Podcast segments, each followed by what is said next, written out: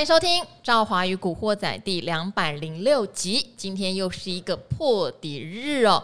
本来在大概十点十分的时候，有台积电哦往上拉抬做一波的点火，那大家都会想说，有几个信心指标嘛？就上礼拜五金管会的开会啊，哦，它算是半套限空，并没有全面限空哦，就是提高这个融券的保证金，哇，现在要一百趴的保证金哦，跟买限股一样。好，然后另外一个当然就是限制这个借券外资借券放空的一个算是份呃算是量哈、管制量的部分。那当然这个措施一出来，上礼拜我们在 Parkes 的也有率先帮大家分享哦，可能指标性的意义还是比较多，实质的意义还没有那么多。当然今天哈、这个黄天木主委有在出来讲，后面还有很多招。有人说叫做金管会十八招，那到底会不会呢？哦，今天我们有一位来宾哦，他非常适合在现在这个时候来，因为有太多哈听众朋友的问题都围绕着他啊，真的吗？对，都围绕着你，因为有太多人叫做波段套牢变存股啊，然后也有很多人到我的理财达人秀的频道说，交存股害死人。哎、欸，好，那今天来的就是我们的存股教父 ETF 达人古鱼。Hello，各位听众朋友，大家好，我是古鱼。好，所以今天古鱼来哈，虽然我们已经合作这么久，这么多年了，嗯、可是我们看到的问题永远如出一辙呢。哎、欸，没有错，其实你不管时间怎么变，嗯、哦，然后呢，多少年轻的朋友哈，中年的朋友、老年的朋友投入到这个投资市场里面去的时候，我们都会发现。相同的问题啊，总是不停的在轮回啦。轮回哦，那轮回。有人在这个轮回里面啊，终于悟出了那个投资的真理。嗯，哦，然后他是顺利的毕业了，而是真的毕业了哦，哦，找到自己的方式毕业了。那有人呢是在这个过程中，他也是毕业了，不过呢是输光了毕业了。哎呀呀呀呀！所以他其实是有两种不同的一个结局。那当然啦。我们在看这种结局论的时候啊，常常有很多人都是用了 A 方法赔钱，就觉得 A 方法不好，嗯，B 方法赔钱，觉得 B 方法不好，然后就反复了一直一直一直在面试。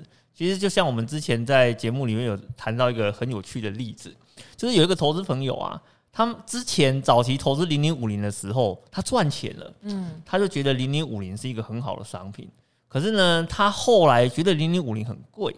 他就改买了零零六二零八，嗯，结果零零六二零八赔钱了，哦，他就觉得那档这个产品真的是一个烂货。哦，你讲的我好像有点印象诶，他有来达人秀留言说，你们教我们定期定额买大盘，我就买零零六二零八。然后就一句话，怎么会赔钱？对，但是他们，但是其实零零五零跟零零六零八是一模一样的商品，一模一样。对，但是呢，你在不同的时间点投资，结果你却给了他不一样的一个结论。所以有时候我们在看这种投资问题的时候啊，其实时间点对投资人啊看市场的感觉真的是不太一样的。而且我相信，在今年这个时间点看市场啊，嗯，一定。嗯，情绪上会比较激动一点啊。好，我们今天有几个主题哈，因为本来在拉嘛，那为什么尾盘会杀下来？应该说盘中开始慢慢往下荡哦，有几个原因。第一个当然就是我们的寿险净值风暴哦，南山人寿的净值有可能转为负这件事情，还有很多的几家寿险型金控都有面临到这个净值在零的边缘，是没有错。哎，这个转为负有下市的问题。本来以为第三季、第四季我们有机会遇到美债它不再跌那么。凶，美股如果有点反弹，至少净值有回冲。但上个礼拜也有跟大家分享，这个净值回冲的梦在鲍尔。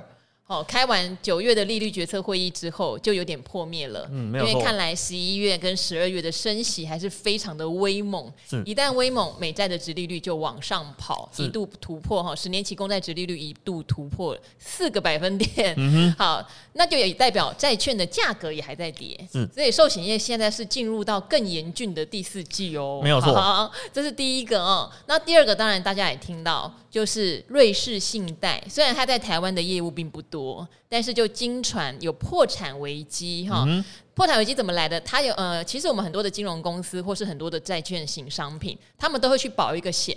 好，叫做 CDS 信用违约交换，嗯、就是说如果他们今天倒账了，倒了，哦，这个保险你买这个保险的人会会获得理赔。嗯，好，那如果他们不容易倒，这个保险是不是应该很便宜？是没有错，因为几率低。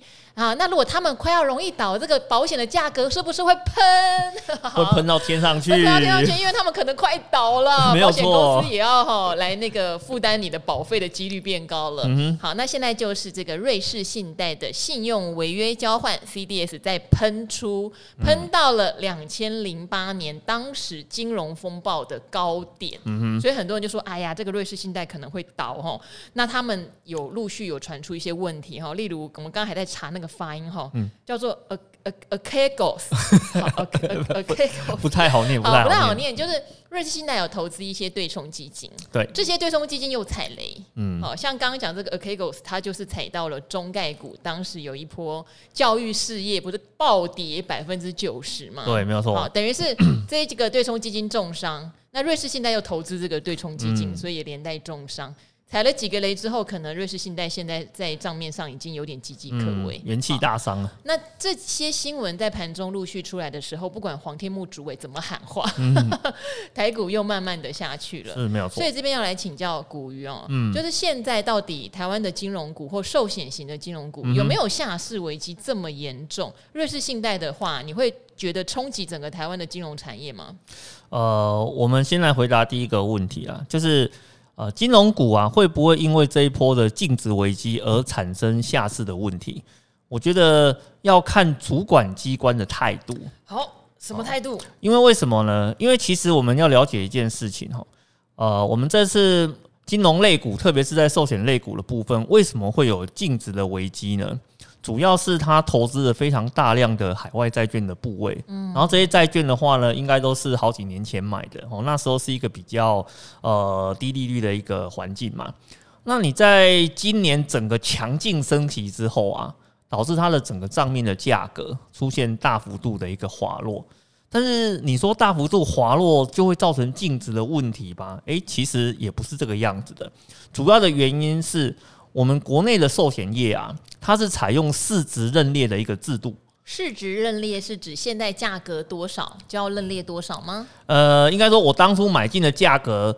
是多少？然后呢，再看当呃当下的整个市场价格的一个浮动，对，来认列呢，它是赚钱的部位还是赔钱的部位？嗯，好，比如说我买的时候是一百，对，然后呢，现在的价格假设剩下八十块好了，好，那你就要认列呢，我这笔投资的话只剩下八十块的一个价值。好，那你如果今天升息的风暴一直持续往上走的话，诶，那有可能我账面上的这些债券的价格。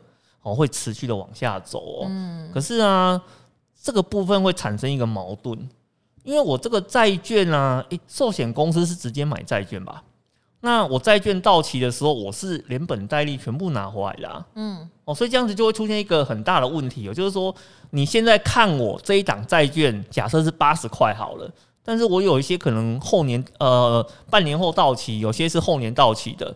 我会恢复到我原来的票面价格啊，嗯，哦，那我回到原来票面价格，可能我就变成一百一啊，或是一百二啊。对，我其实我在持有的过程中，我没有做任何的交易，我纯粹只是等待而已。对，因为他们很多大型寿险公司的资金这么庞大，他们是有可能就直接买到所谓原始发行的债券，嗯、不像我们一般小投资人可能买的就是债券型的基金或 ETF，对对对对，是不太一样的。因为如果你买那些优质债券没有倒账的话，本来就到期还本啊。对，到期还本，嗯、可是。也因为呢，我们采用的是四家认列的一个关系啦，嗯、哦，所以呢它有可能还没有撑到到期，到然后呢，就会因为认列的问题，导致呢，啊、呃，一些法规面的限制会启动。嗯，所以呢，我我在今天看，呃，那个立委在咨询我们黄天木主委的时候啊，那黄天木主委他有讲了一段非常关键的话，嗯，哦，就是呢，他讲说。当初寿险业在做呃 IFRS 接轨的时候，嗯、它是有两套认列制度的，嗯、一套的话呢是采成本认列，对，一套的话呢是采市价认列，对。那我们目前寿险业的部分呢，统一都是采用市价认列的一个方式，才造成了今天浮动的一个问题。那其实要解决这个方法也非常的简单，就是说我们让它回复到原本用成本认列的一个形式。那其实净值的问题就解决啊，就代表说我买进多少，我在我的资产负债表里面，它就是放多少价值在那个地方，它不会跟着市价上上下下浮动。其实我净值的问题就解决了。好，问题在这儿。对，要不要改制度呢？对，要不要改制度？其实关键就在这个地方，改不改？这个改不改哈？就是金管会这边像你是金管会一样，不是改不改？你说？呃，我 其实这个这个当然，我是我觉得那个我们的主委这边啊，他要去多方的去做一些考量啊。嗯、不过我看今天报道出来的一个内容啊，嗯、去采访到呃我们黄天木主委的一个态度，嗯，我觉得啦哦，如果要帮助我们的寿险业者去度过这一波净值危机的话，那改的机会应该是比较大的，因为刚刚那个赵华也讲了嘛，按照现在这个态度来看呢、啊，十一月跟十二月还会再升息哦，对，而且十一月呢预期升息三码，十二月呢升息两码，也就是说后面呢还有五码要去做一个呃那个升息的动作。客气喽，之前还讲六码呢，对，三码。那你这样子的话，你现在的这个债券的价格还有很大的机会会再往下修的，嗯、所以你看哦，现在。报出来的是九月的净值哦，对哦，九月的净值就已经快撑不住了。那到十一月、十二月的时候，那还得了啊？嗯，哦，所以呃，我们去纵观啊，呃，主管机关目前的一个想法上面来看了，我觉得哈，嗯，主管机关的态度应该是那个不要制造问题啦，嗯，哦，不要制造问题。所以而且。不然你在后面十八招都没用了。不是你，你，你今天出问题之后，你后面再想一些有的没有的东西去想办法把它给救回来，事实上你要耗费非常大的一个心力啦。哦，那既然我在前面已经知道问题可能会发生，那我也知道呢有什么方式可以去呃改善这个问题的话，那其实我其实我们会认为，那呃会去做调整的几率应该是蛮高的啦。好。嗯就是如果手上有寿险业金控股的朋友们，嗯哼，可能就要密切注意会不会改条件。目前啦，就是以我们这些小股民哈，小小的拿着麦克风，嗯、是希望还是改一下规定。对对对，因为他们买的债券不是什么坏东西，是不是坏东西？他现在只是遇到美国的升息狂潮之下。嗯债券在市场价格中有往下跌的问题，嗯、对。但是如果他是持有，例如说他本来当初买就是要持有十年期的，嗯、他十年期后到期还本，于他的真正的账面上是不可能损失的，根本没有损失啊。对对对对对，嗯、除非他中间受不了有一些问题把它卖掉，那就会承担损失。哎、欸，对。对但是我但是我们印象中是蛮少的啦。嗯、那以寿险公司在处理这种海外投资的态度来看，嗯、大部分都是撑到账面有获利的时候，他才会去做一些。比较积极的处分，嗯、或者是说他找到那个利率更好的债券，嗯、然后等级一样，利率更好，他就会去做一个交换。哦、嗯，其实大部分都是采这样子的方式做一个操作。哦，好，那当然我们在之前的节目里面也常常提醒大家，这个寿险业的危机常常是小股民的赚钱机会。哈，是没有错。除了说评估一下要不要逢低买寿险，当然你怕它下市，嗯、现在也许不要冒这个险。嗯哼，好，但是如果你觉得有机会改变条件，嗯哦，那真的可以考虑一下。现在跌又今天又跌了嘛？对，没有错。好，但是上次有一个人问说，像润泰新本来有一个五块钱的股票股利，嗯、有没有可能不发了？因为一直没有去定那个发行的日期，嗯，好像是有可能的。呃，我觉得，呃。在这个消息没有爆出来之前呢、啊，我就觉得不太可能会发了。嗯，哦，那这个消息爆出来之后，我觉得他发的几率就更低了。嗯，哦，因为其实很简单哦，那个润泰新之前很大的一个危机，其实有两个部分。嗯，第一个部分呢是它的净值，然后第二个。那个部分的话呢，是它的净值过低，要么会被取消信用交易哦，要么被取消融资资格，要么呢被强迫哦直接做下市的一个动作。所以你看他后来做了什么？他后来呢去变更土地资产的认列条件，然后呢把它的净值提升，然后再透过增资哦，让它的净值呢哦可以呃占到十三块以上嘛，所以呢他才能够顺利的去发出那个两块钱的现金鼓励。嗯，可是。那我这个其实这个就有一个问题就来了哦，他在 Q two 的一个净值啊，大概十三块三左右，他发出两块钱的现金鼓励之后，他的净值啊，应该剩下十一块吧？对，就变少了。哎，十一块，呃，十一块的一个净值，如果他要再发五块钱的现金鼓励，那其实你可以去想一下。它的净值还有没有可能维持在十块？不可能，因为股本要成长百分之五十。对，股本成长百分之五十嘛，所以我们先不要考虑这段时间的一个状况，我就纯粹看它发现金股利之后，它的净值直接低于十。嗯我其实我们在过去的经验里面，我很少看到公司会主动让它的一个净值跌破票面的啊。其实我是比较少去看见这样子的一个问题啦。好，所以我们那时候是认为说，除非公司呢，他去宣布哦，他比如说他在一段时间啊，整个那个呃债券的价格有回温啊，然后让他们在呃配百分之五十的股本出去之后呢，还可以维持在十块以上。诶，那我觉得他发现金股利的机会就会很高。嗯，可是又就现在来讲的话呢，诶，我觉得不太可能。但是呢，有一个状况出现的时候，我他就可以发了，就是我们的黄天木主委啊，如果变更那个认列条件。它的净值马上就大幅度升上去了，是那这样子的话呢，他就可以放心大胆的去发他的现金股利。所以我其实我是觉得啦，你今天有投资寿险类股的，或者是说你有投布局在论泰新、论泰全这两家公司的这些投资人啊，你真的要好好的去看黄天木主委怎么去处理哦这件事情的，他最后有没有同意去做会计制度的变更？如果他同意变更哦，那其实呢，对寿险类股来讲呢，它整个净值呢会大幅度的呃做提升，然后呢，你那个论泰新、论泰全那个股票股利的问题也马上就解套了。好，所以这个是投资人如果有兴趣的话，你可以再去做一些深入的了解哈。好，那因为刚刚有提到哈。就是寿险业账面赔钱，小股民第四季却有可能从投资债券型商品赚钱。我之前一直提醒大家哦，第四季其实是很好评估的时间，因为这个升息的预期加上美债的殖利率冲破四趴，让很多的债券型商品出现。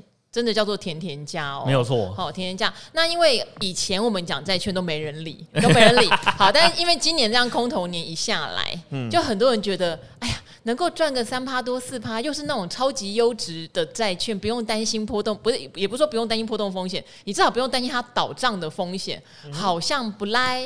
哦，但是又完全不太理解债券商品的特色，会以为好像买了都不能跌。嗯。哦，那今天趁股鱼来好不好？股鱼，我们终于。把债券从没人理讲到有人要理哦，真的、啊，我们终于把这一锅冷饭给炒热了嘛，对，对不对？好，然后等一下我们也会挑两位听众朋友的问题，一个就是在问十年期公债，一个就是存国泰金存的很脆心哦。OK OK，刚好呼应今天的主题。好，没有问题。好，但是我们今天先来切入，呃，很多人就会问，那到底买什么债券好呢？哦，那你一直讲第四季有投资债券的机会，嗯、那债券的特性到底是什么？嗯、今天我觉得就借由两档债券型商品来帮大家分享，好不好、嗯、？OK，对，没有问题。好。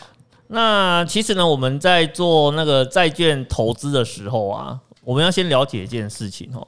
债券投资啊，它是追求的是一个固定收益的一个效果，而且呢，这个固定收益呢，它有一个目标的数字哦。那我们把这个数字呢定在所谓的四个 percent。好，四个 percent。对，那为什么会有四个 percent 呢？各位听众朋友，如果有兴趣啊，事实上在呃过去这几年呢，国外呢曾经有一个非常知名的活动叫做 FIRE 活动，哦，叫做呢，呃，什么离开职场啊，提早退休啦，哎、对，FIRE 活动哦，FIRE 活动啊，不是不是，它这个 FIRE 活动的话呢，就是能够让你提早拿回生活的自主权，哦，嗯、然后呢，不要被职场给困住，然后去追求呢你啊另外一个更好的生活。你看古鱼就是。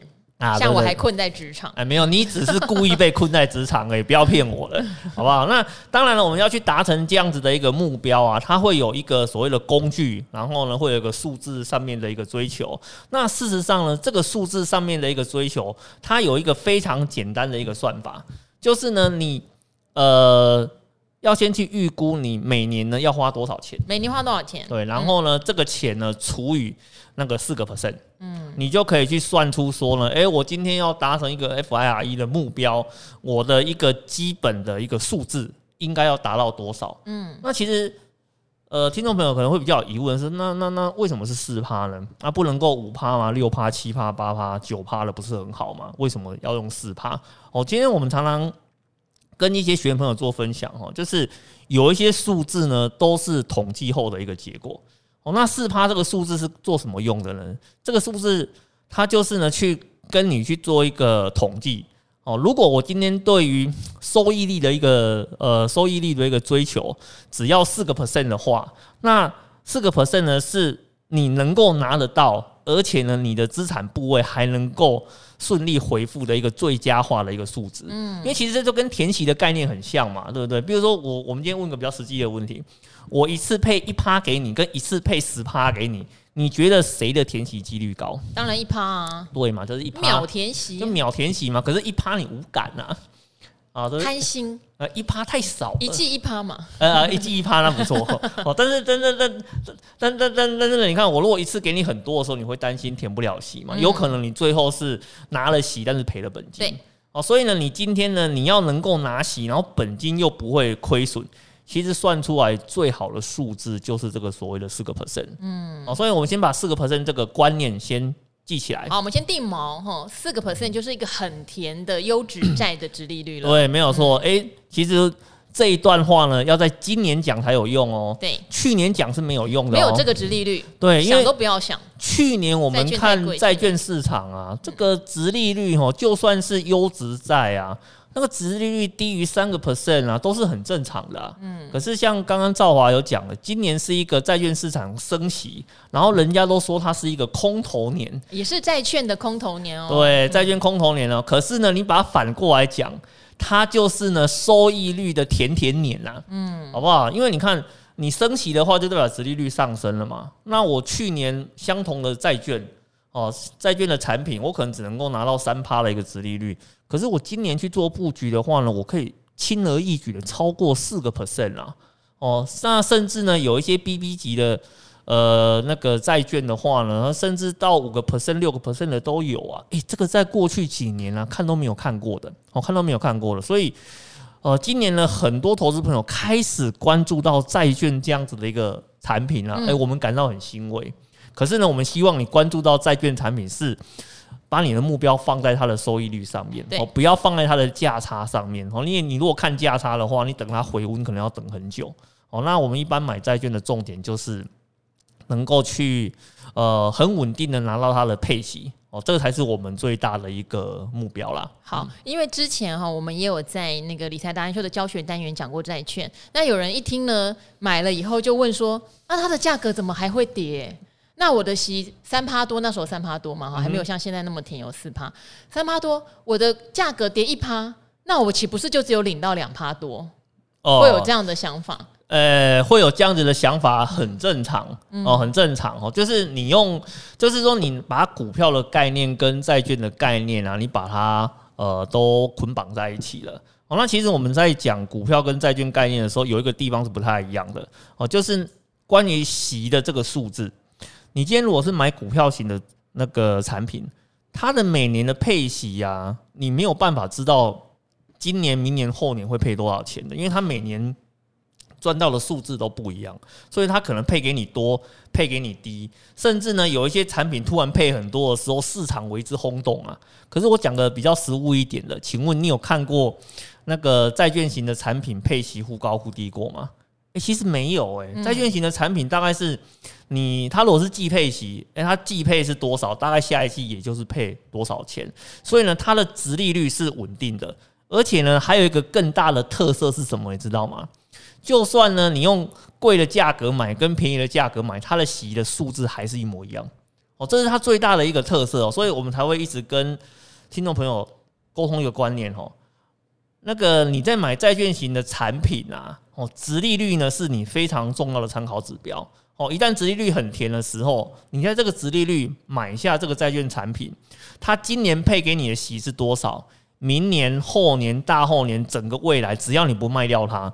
你拿到了息的这个数字永远不变。好，是息的数字哦，不是殖利率永远不变，哦。对，没有错。因为殖利率就是你的债息去除以你债券的价格，它是变动的。嗯、但是原则上，息给你的钱不能变动太多。对对对，对。因为我们买这种商品叫做稳定配息或固定收益，嗯、它就是让你呢可以，例如说每一季要缴房租水电，或每个月哦要缴房租水电，或者是你退休了你要稳定的金流收益，嗯、这个东西。所以为什么配息？稳定变得那么重要。如果今天配息呃，今年哈配五块，明年只配一块，那你要怎么缴你的房租水电，或是你的生活品质就会受到很大的影响。对，所以你的规划就会出问题了嘛，哦、对不对？是，所以呢，你所以说你看，我们以前在谈那种债券型产品的时候，我们通常都会搭配另外一个主题一起来谈哈，嗯、月配息啊，月配息。呃，因为为什么？因为刚刚像赵华讲的嘛，我今天在退休之后，我要领取固定收益。嗯。另外一个非常大的目标是我希望它可以 cover 掉我每个月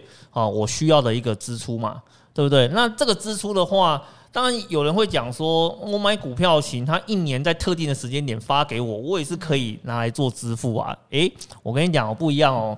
你一年拿到一次，跟每个月都拿到，你对那那笔钱的感觉是不一样的。嗯，你一年拿到的那一笔，你会觉得那算是一个 bonus，有点像年终奖金那种。对，奖金的概念。那我问你，你拿到奖金你会干嘛？花掉。对，你会乱花，乱你会乱买。啊，你想说，我七月领到，你可能还不到隔年的七月，大概钱就花光了。可是呢，你如果相同的这笔钱，我把它换成月配息的方式给你的话，诶，你每个月拿来就可以去呃支付掉你一些相关的一些支出的话呢，那其实对你来讲，这是一个非常非常好的一个东西。所以我们以前在谈。呃，债券产品的时候，一定都跟月配息整个搭在一起。好，月配息当然也是看你有没有这个需求哈。有需求的话，我们就继续听下去啊！不要忘记哦，所谓的四趴不是每个月配四趴了哈，四趴还是年息啊？年息四趴化成每个月配，因为有人会以为，哎，我这个月领到没有四趴，那叫高利贷了，不是优质债了。啊，对对对。今天呢，我们就用两个商品来举例哈，一个是零零七七二 B，这个是中信发行的高评级公司债。对，没有错。那另外一个是。零零七七三 B 两个代号刚好连在一起哦，它是中信的优先金融债。好，高评级公司债听了就很清楚了，是就一定是投资等级嗯好以上的不容易倒的，所以没有错，大型公司发行的债嘛，对不对？没有错，没有错。那事实上呢，这两档产品啊，我们今天坦白讲哦，嗯，在台股市场里面有发行了一百多档的债券产品是。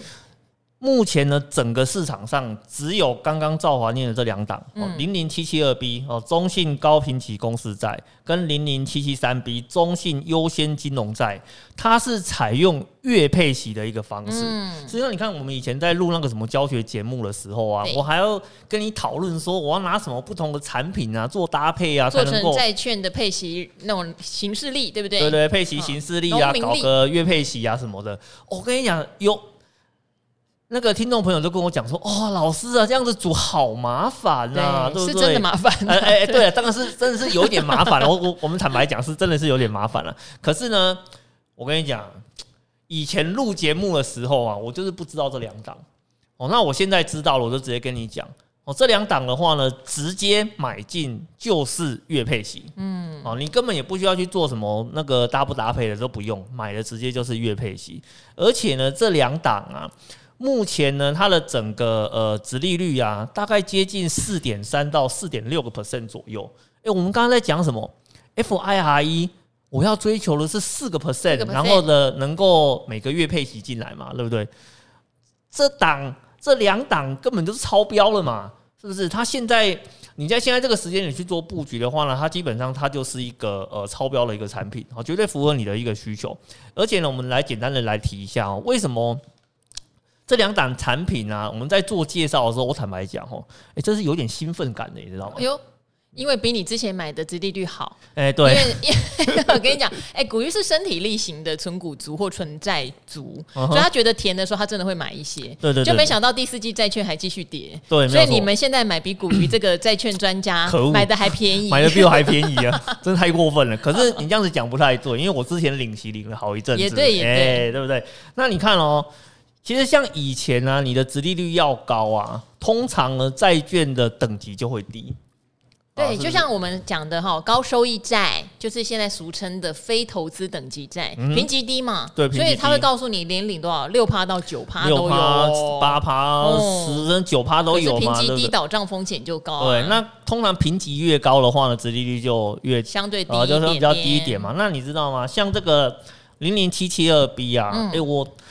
呃，我之前有去调他月报资料来看，是，不得了啊！对，它有百分之六十八以上的部位，对，都放在 AA 级的债券上面。AA 哦，对，嗯、来哦，你对 AA 没有概念哦，来，我大概跟你讲一下，那个美国政府是 AAA 级，好，就全世界最顶尖的 Top One 就是 AAA，对，AAA 级哦，那比如那比如说你说像台积电。你知道台积电的评级是多少吗？这样，台湾的很可怜，台湾公司在债券评级上真的都比较委屈，都比较委屈一点。然后，那台积电，我们觉得这么好的公司，在评级上的话，它是 A 级，它只有 A 级哈，三个 A 最多哦，对，两个 A 就只有仅次于三个 A，对，A 就只有第三名了，对，台积电才第三名，呃，都是在。排序上面，你不能说第三名啊，就是在评级上面，它是 A 级，也是非常好的一间公司。它也是投资等级啊，也是投资等级债哈。那可是呢，这档产品的话呢，它有接近七成全部都放在 AA 级。那它投资的什么公司呢？来，我今天念几档给各位听一下，就知道是啥了。它的 AA 级包含了什么？包含微软的公司在，哦，包含苹果的公司债。包含阿玛龙的公司在，来，我就只问你，这三间你有没有听过？当然有啊，都有听过嘛，对不对？那这三间是不是好公司？当然了，是不是大公司？是啊，啊，你觉得它会不会倒？不容易啦，啊，不容易。如果倒了，其实 问题就大了，很多公司都倒光了。哎，对，没有错哈。所以你看，你买了，你今天买了这一档产品的话呢，你相当于就是把这些非常优质的。公司的债券全部一篮子打包，而且几乎都是 AA 级。是哦，那你买了像这种产品，其实以前这种产品的话，那殖利率大概三个 percent 而已。可是现在这个时间点，因为升息的关系，它竟然有接近到四点三，甚至到四点六的一个程度。你说不香吗？我觉得很香啊，你知道吗？那还有另外一档的话呢，是零零七七三 B 中信优先金融债。哦哦，那这一档那个金融债的话，其实你听名字就知道，金融债。可是我们刚刚讲了一堆。寿险啊，金控啊的压力，瑞士信贷会破产啊，嗯哼，啊，这个没有这个问题吗？那、啊、他又不是都买在寿险型金控上面。嗯、哦，其实我我们刚才讲说啊，金融股有净值危机啊，对，我们要把它定义的再更明确一点。嗯，寿险股有净值危机是，但是呢，金融股以外的。它不一定有危机啊，比如说像银行啦、啊、证券啦、啊、信评公司啊、资料公司啊、啊证交所啦、啊、这些公司，他们哪会有净值问题啊？对不对？那事实上呢，像这个呃优先金融债的部分呢、啊，它很多呢都是。放在跟那个银行啊，或是投资银行啊这部分相关的哦，比如说它有呃投资的像那个摩根斯丹利啦、哦高盛啦、摩根大通啦、花旗啦这一些呃全球知名的这些所谓的环球金融的一个品牌，哦，然后呢发行的一个呃他们那个那个公司债的部分，只是因为它是在金融产业啦，所以它特别被定义成是一个金融的呃那个金融债的一个部分，然后呢它的整个。呃，殖利率的表现啊，其实也是不错哦，它也是接近在四点五到四点六的一个程度，而且更重要的是，它也是月配息呀。哦，你看到这这这一档就给你搞定了，你知道吗？而且啊，有时候有一件事情呢，我们要特别跟我们的听众朋友做一个提出哦，你千万不要以为哦，它这个四 percent 啊，哦，看起来很少，对不对？但是呢，它是货真价实的四 percent。什么叫货真价实？来来哦，赵华，我问你哦，你那个买股票，它是不是会发股利给你？对。那请问一下哦，那个股票发股利给你的时候，假设他发两万块给你，你有拿到两万块吗？二代健保。啊，还有呢？个人所得税，对嘛？所以你那，你有没有拿到两万块？没有嘛？是不是？你中间呢？你在中间你会被政府层层的剥削，真的是哈。我如果长期，我觉得这个实在很奇妙。他真的不应该惩罚长期投资的投资人，嗯、对不对？对啊。嗯、那你看，我实际上我根本就没有拿到这个两个 percent 嘛，对不对？税负上没有什么太好的一个优惠。可是呢，债券这个产品啊，它不一样哦。债券的话呢，在我们的税法里面，首先第一个，不管你拿到多少钱，不用课征健保补充保费，嗯，哦，这第一个哦。然后第二个的话呢，中华民国的税法规定，海外所得在六百七十万以下，不需要做课税申报，等于这两档的话，它的债息收入都算是海外所得。对，没有错。哦、因为你因为它的债券的话，大部分都连接在海外的公司嘛，比如说我刚刚讲的那些什么什么微软啊、阿玛龙啊、苹果啦、摩根斯丹利啊，这些都是海外的公司啊。所以你今天你去买零零七七二 B 或是零零七七三 B 这两档去做一个呃那个月配息的一个搭配，那你拿到了这些息呀、啊，四趴就是四趴。啊，你绝对不会中间被扣到任何一分一毫，哦，所以你你不觉得你在呃，你用那个债券型的产品在做你的固定收益规划的时候，事实上呢，它是有税负上面的一个优势的，而且更重要的是，你现在买到了息哦，你今年领到多少，明年你能领到的大概也就是多少，而且我们就只问听众朋友一件事情就好了，嗯，来，我问你啊。你觉得升息呢会一辈子一直升上去吗？其实升息的话，我们有预估哦，明年第一季可能到达一个顶峰，嗯、但是到了明年第四季，接到二零二四年第一季，嗯，应该就开始要进入所谓的降息循环，要开始进入降息循环了嘛，对不对？所以你看，会上去会升息，就一定会降息嘛，对不对？这就是一个升息循环的一个概念哦。那当然了，你像现在这个时间点。你是买在走升息循环的时候，对不对？那你看哦，走升息循环，你领到的息是这么多，然后的价格是这个样子。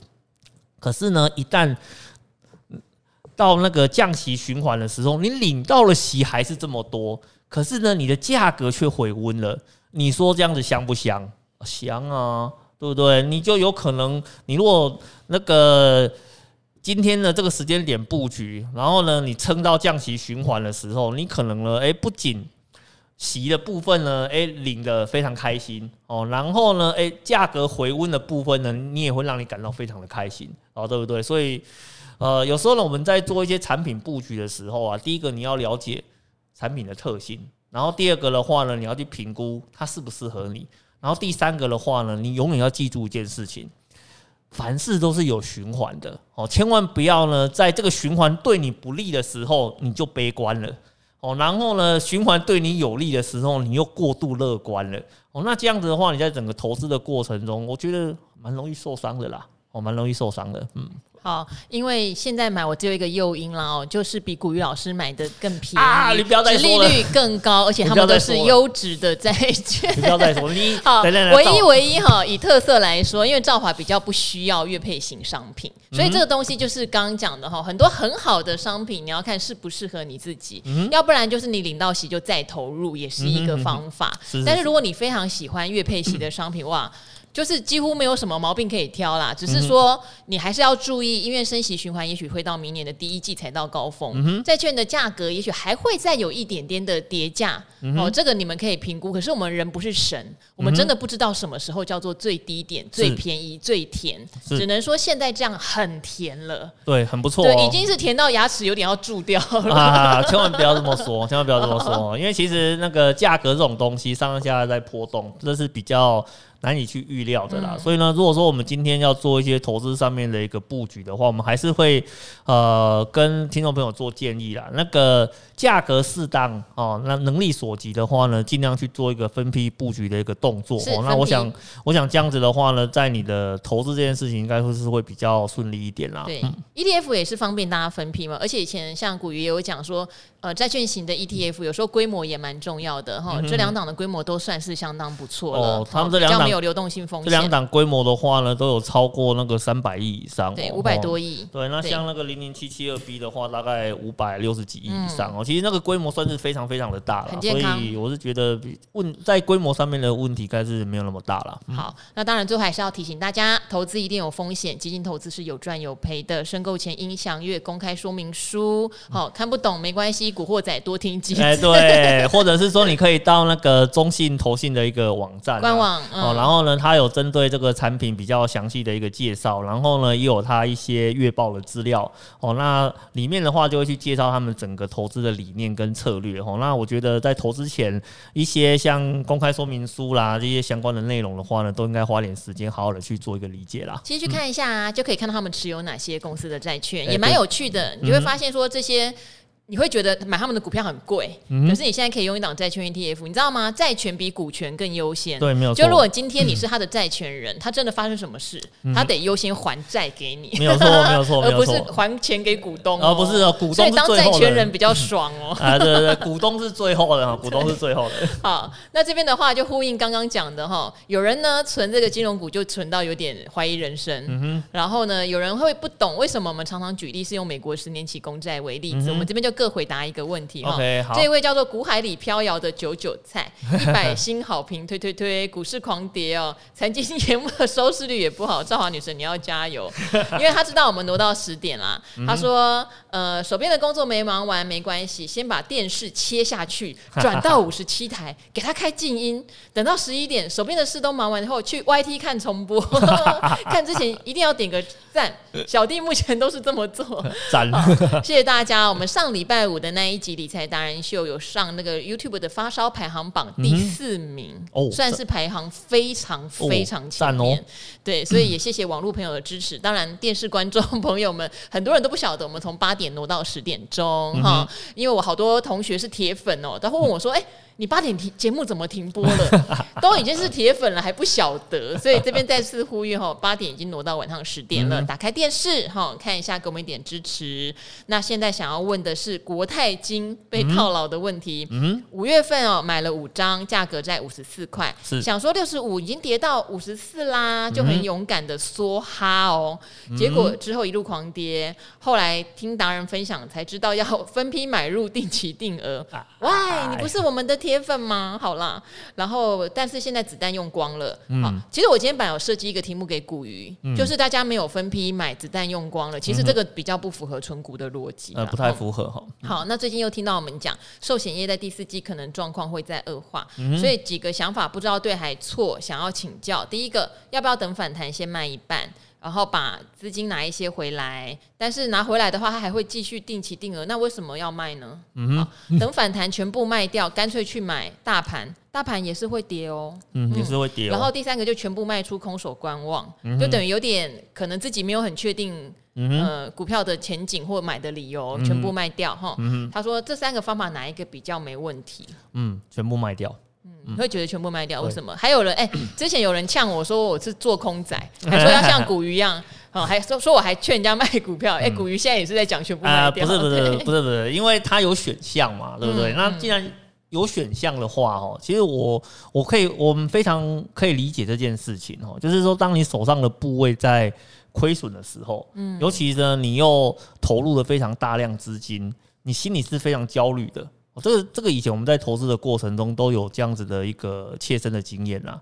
哦，那当然我们常在在在想哦，你在这个时间点啊，如果你要去检讨你的投资部位到底做得好还是不好，其实呢有一个非常先决的条件，就是要先去掉你的焦虑。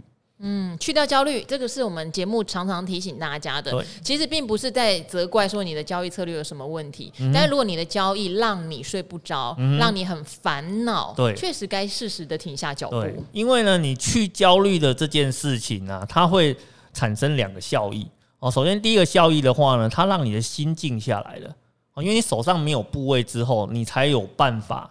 啊，用呃正面的心态去看着你的部位，甚至你去检讨你在这段时间哪些东西做对了，哪些东西做错了。哦，没有市场的干扰，你才能够好好的做下去。然后第二个的话呢，当你不焦虑之后，你的工作才会好好的做啊。我们今天常常在讲说，为什么我们在谈投资，还在跟你讲工作这件事情？请你不要忘记了，很多人。投资的资金啊，啊，不是什么爸爸妈妈赞助的啦，哈，也不是什么继承遗产来的啦。其实绝大部分呢，都是我们在工作上面的一个付出所呃所剩余下来的闲置资金，然后投入到股票市场里面去。可是你有没有想过，你的焦虑如果没有去除，你在工作上呢，是不是也一样这么的焦虑？那你怎么好好的做工作呢？因为你工作做不好。像现在，比如说，呃，如果景气反转的时候，你的工作表现又不好的话，你很有可能会再面临到另外一个更严重的打击，你会被 fire 掉，诶，啊，你如果是有家庭的人，那怎么办？你可能是你这个家非常重要的支柱。以前我们就呃学员真的是这个样子，投资投资到很焦虑，结果呢工作呢就漫不经心的就有工伤了。哦，那工伤之后的话，就那个那个那个公司的话呢，就找理由就把它给 fire 掉了。哦，所以这个这个其实是很严重的哈，这其实是很严重的。所以像你刚刚有提出一些选项，我毫不犹豫就跟你讲。先全部卖掉再说，因为焦虑起来了哈。对，你的焦虑已经来了。哦，那当你不焦虑的时候，也许你再问的问题就会长得不一样。哦，所以其实我在这边我会给这位听众朋友的一个建议哈，你也不要先不要去想什么反弹，也不要想说什么先卖掉一点再重新做定期定额，也不要去想说我是不是应该要去换标的。你现，请你要记住一件事情，你现在正在焦虑。嗯，哦，焦虑的时候会病急乱投医。所以你要先把你的焦虑先去除，我们再来讨论后面的问题。嗯、对，因为如果我们这时候说啊，你就继续扣下去，那你投入的资金越来越大。那我们刚刚也讲了，也许寿险类金控还有一小段路要走，在走这一小段路的时候，你可能焦虑会越来越严重，反而会做出更可能不理想的结果啦。然后这个原因在这边，所以我觉得要去评估一下你的焦虑感。到底有没有影响到你的生活和你的投资？哈，好，那这一位他问说：“我是资深河粉哦，从第一集 Podcast 就开始听，然后你说为什么常常听到？”我说有教学单元，就是我觉得这个问题很简单，你去一下理财达人秀的 YouTube 频道，哈，理财达人秀 YouTube 频道里面就会有各个教学单元的清单。嗯、像我身边这位古鱼，就是几乎是我们应该是开国元老，嗯，没有错。他的单元叫做存股 Debug，为什么叫 Debug？因为他是工程师出身的，而且是研发工程师哦，所以他一天到晚干嘛？一天到晚在 Debug。嗯、好，那存股的观念也有非常多的 Debug，是没有错。例如说。有人会说，今年空头你还教人家什么存股哈？这种想说法就需要 debug。我们哪一集来帮大家再 debug 一下哈？所以所有的教学名称上面都有哦，你可以去找一下，有技术线图的，也有筹码的，也有存股的。哦，对，这是佛心节目啦。他说，为什么还要有教学单元？不是已经有理财达人秀跟 Podcast？就佛心啊，两个字，佛心，佛心，真的没有别的，啊、很多人都不想录了，好不好？对，对 因为其实教学节目有很多都是老师在外面实际上课的授课内容，授课内容哈，所以。呃，电视台强迫我们啦，啊、好不好？捂着嘴把它弄走，好，是不是要付费才能看到？所以后来呢，我们也有给老师一些补贴哈，就是我们有一些短板的荣耀班。如果你支持我们佛心的做法，你也想学更进阶的内容，你可以付费参加我们荣耀班。当然，如果你觉得公开的版本你都已经学不完了，你不用付费，你就看公开的版本，然后不要乱骂就好了。有些人看免费载的，然后一直骂，我觉得这种也是很奇妙。啊，好是是是是是。然后呢，最近女神常常在节目里提到十年期公债，上网搜寻后还是不太懂。请问股民该如何买十年期公债？好，我们常常讲，一般的散户你没有办法直接买债券，除非你很有钱啦。嗯、小股民就跟刚刚我们介绍的产品一样，你就买债券型的 ETF 就好了，这小资组可以达到的。嗯、相关的 ETF 可以稍微说明吗？你只要上网查十年期公债，你看到什么 iShare 七到十年公债，或元大或什么，他们都有推一些是呃七到十年公债的基金 ETF 哈。好，本身有国内券商的副委托，也有海外券商，所以如果你资金够大，确实可以直接买债券商品了。哦，对，没有错。对，好，然后呃，真心感谢女神和所有的老师们提醒慢投资，目前心态没有炸裂，但是看着账上损益，还是偶尔会担心，嗯、今年很难操作。嗯，呃，感谢女神不厌其烦的提醒着我们，陪伴我们走过这么难熬的日子，要持续日更哦，我会持续收听下去的。嗯我不确定能不能持续日更，说真的，还真的蛮忙。嗯哼，好，十年期公债，有没有要补充的呢？十年期公债嘛，嗯、因为其实很多投资朋友都会觉得很好奇啦，因为他们公债本身的话呢，有所谓的三年期以下的啊，十年期的、二十年期，甚至四十年期的公债都有。那为什么我们在投资上面的话呢，经常会讨论的是一个十年期公债呢？其实这种东西啊，我换个 概念跟你讨论，你就会知道了。我换成台积电，你就懂了嘛。对，那为什么我们投资大家都看台积电？很简单啦、因为台积电涨了，通常大盘就涨了嘛；台积电跌了，大盘就跌了嘛。然后呢，如果今天我们讲说什么基金啊、政府基金啊要控盘要干嘛的话，一定会去控台积电嘛。所以台积电呢，就相当于是台股的一个重要性指标哦。要讨论台股，一定会讨论台积电。OK，那在美国这边的话，呃。哪个东西呢，跟 FED 的利率会呃呈现一个非常联动的一个关系呢？啊，就是美国十年期公债的一个部分，而且十年期公债啊，对美国人在投资上面来讲的话呢，属于一个呃比较能够进可攻退可守的一个时间点呐。哦，那而且美国那边的话，他们普遍呢也比较喜欢去购买十年期公债的一个部分，所以你会发现啊，啊，我们只要是讨论到这种债券殖利率啊。哦，各大网站呢都会把十年期公债当成是一个非常重要的指标来作为一个参考。其实主要的原因就在这个地方。嗯，好，希望能够解答到大家比较基本上的疑惑啦。嗯、好，那因为今天时间关系，哇，已经又过了五十分钟哦。嗯、好，所以希望呢，大家如果有问题的话，还是可以留言给我们。只是现在问题。因为可能破底吧，真的真的很多套牢变存股的问题哦，也许不能每一个都回答到大家，但这边也是呼吁，如果之前我们有回答过类似的观念，其实多听几次，多听几次，有时候我看到你们的问题，你们的问题就是你们的答案，是对，其实你们自己都已经把自己想的呃方案都写出来了，写的很清楚，是没有错。好，那存股这件事情就是。第一，要先选择这件事情，这个标的适不适合存。下次我们会再请古鱼有时间再去讲解一下，到底什么样的标的适合存。嗯哼。例如说，很多人说他在存台积电，嗯。而台积电就不是古鱼认为存股的第一首选，好不好？不是，不是，只能这么讲哈。嗯哼。然后第二，当然很多人的问题就是啊，难道一直跌就一直存吗？嗯哼。这样我都没有信心了哈。要看标的。那股鱼怎么样？怎么样来克服看不到底这个问题？嗯哼。然后第三个当然是。我的子弹已经都打完了，嗯、你现在要我再往下扣，我也没有了。好、嗯哼哦，这也是在资金配置上面，我们下次有机会的话来跟大家做分享的。OK，好的，好，那希望今天大家都有所收获喽。嗯、那也希望大家继续支持赵怀古惑仔，跟大家一起说拜拜喽。OK，拜拜。拜拜。